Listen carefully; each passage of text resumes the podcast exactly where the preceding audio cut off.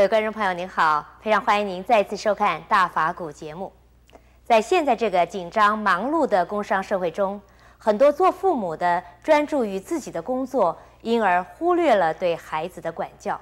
渐渐的，孩子们开始逃学、逃家，有的干脆就休学不读书了。面对这样的学生，法鼓山曾经跟台北县政府合办了给逃学学生的成长营。那么，这种成长营对逃学学生有什么帮助呢？让我们请教圣严法师。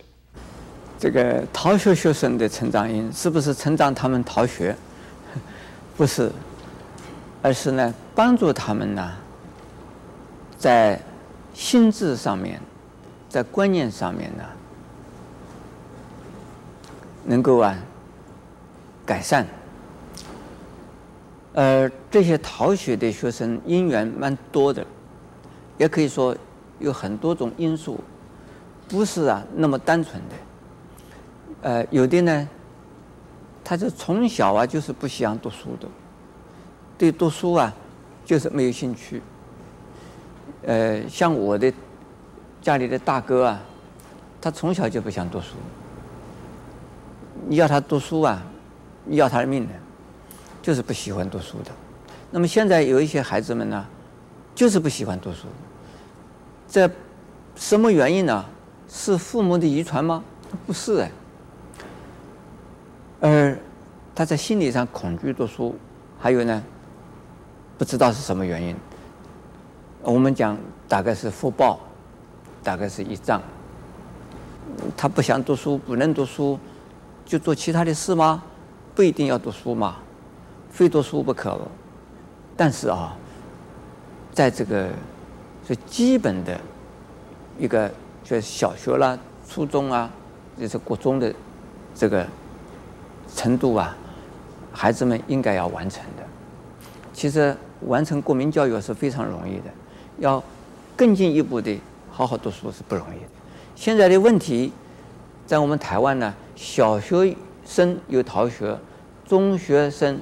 就是国民中学的国中生又逃学，这里头的问题啊，有的是父母照顾的不够周到，有的呢，的确是他们心里面的问题，还有呢，这个同学们的彼此之间的相处啊，不能合群，这可能呢，再加上啊。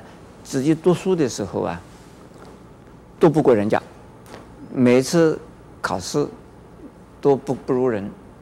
但是呢，凡是逃学的这些学生呢，体力都很好，头脑并不是笨，而就是说发展呢，这方向是弄错了的。在其他的方面呢，他蛮蛮能干的，要不然他逃学不知道逃哪儿去了啦，他没有地方去了啦。能够逃学离家，而还能够啊，还能够过下来的，哎，一定有他的道理，一定有他的能力的。那这种人呢，在我们目前呢，还是处处的记错，因为我们不是专家。现在我们法鼓山呢，因为呀、呃，台北县的尤县长给我当面呢要求。希望我们来试着来办这样子的成长营呢，也就是逃学青少年的成长营。我们辅导他们，辅导他究竟有用吗？有用到什么程度啊？我们不知道，未知数。现在我们正在筹备中，准备要办，但是一定完全没有用吗？不会，因为。我们的辅导啊，用的方式跟学校不一样，就是啊，他们究竟需要的是什么？我们给他们温暖，我们给给他们呢，让他们自己的发挥，让他们自己说话，让他们自己操作，让他们自己啊，意愿要怎么样？除了犯罪以外，都可以商量。那用这种方式。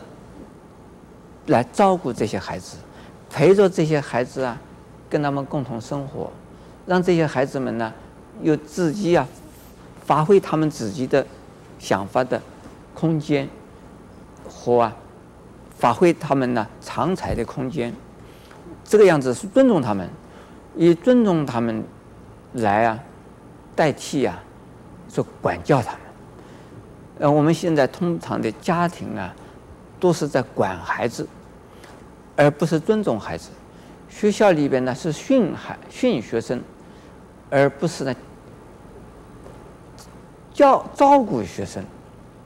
现在如果想对这些孩子们呢，不是你要训他的，你训他，你骂他，那是没办法的。像这种孩子们呢，这所以说叛逆性非常强。这个叛逆性这个名词用的不一定恰当的啊，他就是心里边不满意呀，所以他他才会所以抗拒呀。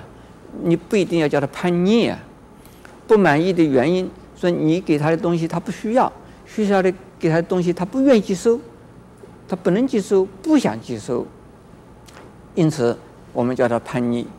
而如果我们的社会环境或者是我们的学校的环境啊，能够对这样子的孩子们呢，呃，给他们一种特殊的环境，给他们，给他们辅导，给他们成长。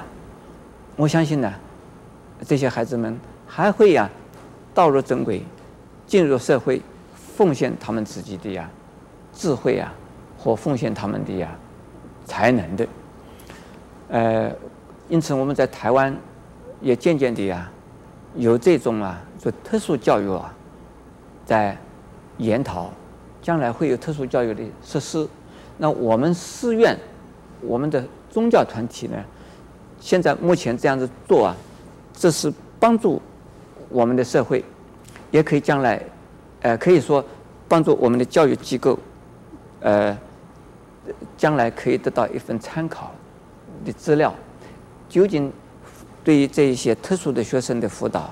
是用什么方式，如何的把他们带的带入正轨，带入啊正常的社会，这是我们呢正在努力。